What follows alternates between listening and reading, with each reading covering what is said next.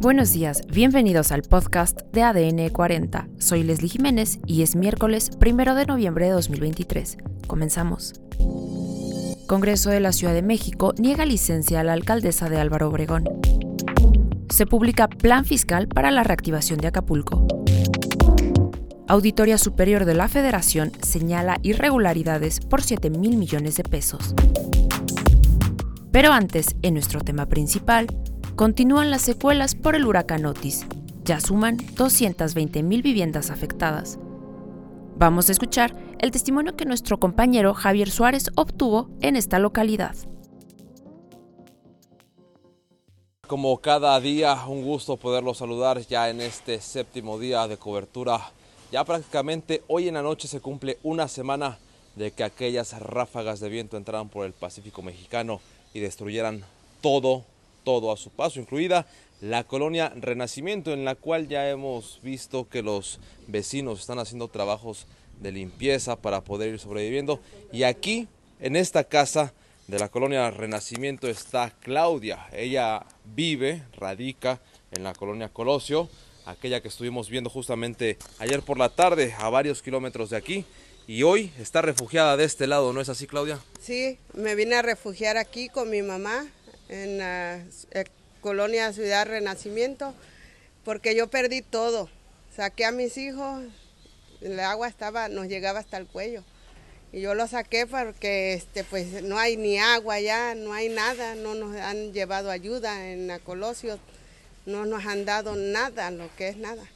Sí, ya nos censaron para dar, según que el gobierno va a dar una ayuda a la vivienda, ya nos censaron, pero nosotros lo que queremos es comida, agua, medicina más que nada, porque ah, hubo gente que las cortó, los vidrios de la misma casa, donde los vientos eh, aventaban todas las piedras, todos los techos, como son tejas, los desbarató todo y empezó a entrar el agua por los techos y no hombre, todo perdimos nosotros.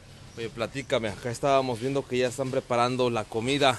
La leña les ha servido, es madera que estuvo mojada, ¿no? Es moneda, eh, sí, es madera que estuvo mojada, la fuimos sacando de lo mismo y la fuimos este, asoleando para que tuviéramos para hacer de comer en Abasto, gracias a Dios están vendiendo, pero está muy caro. El huevo lo están dando en 140, el Nescafé 200.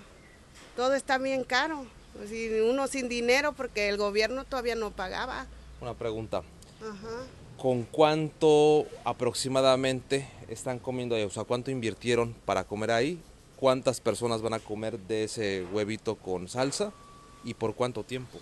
Oh, pues somos como 40 aquí porque le damos a mi tío de enfrente, tenemos familia enfrente y le damos a los vecinos de al lado si podemos, ¿verdad? Ahorita hay que ayudarnos todos, ¿sí?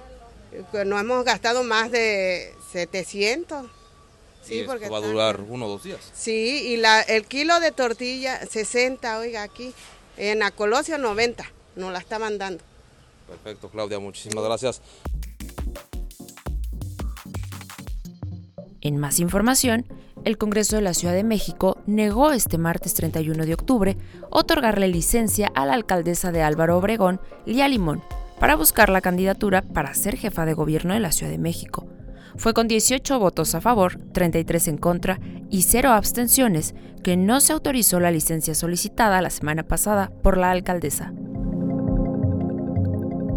Por otro lado, en seguimiento a la declaratoria de emergencia lanzada para Guerrero por los daños del huracán Otis, el gobierno federal otorgará beneficios fiscales a los contribuyentes de la entidad, a fin de contribuir a la reactivación de la planta productiva y de esta forma preservar las fuentes de empleo, informó la Secretaría de Hacienda y Crédito Público. Los estímulos comprenden la deducción inmediata y al 100% de inversiones, la devolución de impuesto al valor agregado en la mitad de plazo la prórroga en el pago de retenciones mensuales por todo tipo de impuestos, así como la exención en los bonos provisionales del impuesto sobre la renta este trimestre y el primero de 2024, consigna el decreto publicado en el Diario Oficial de la Federación.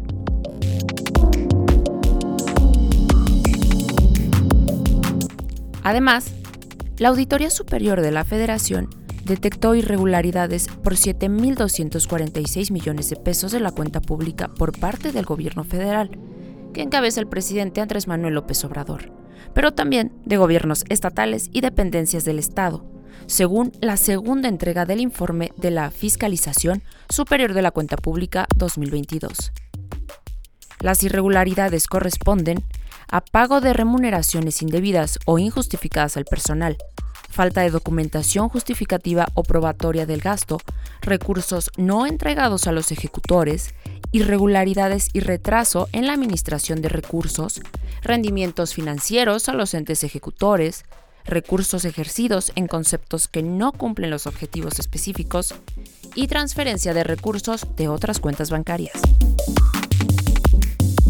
Y en los espectáculos, el actor Roberto Palazuelos realizó a través de su cuenta de X un llamado al gobierno federal para que se detengan los abusos que asegura se están cometiendo en Acapulco por parte de la Guardia Nacional.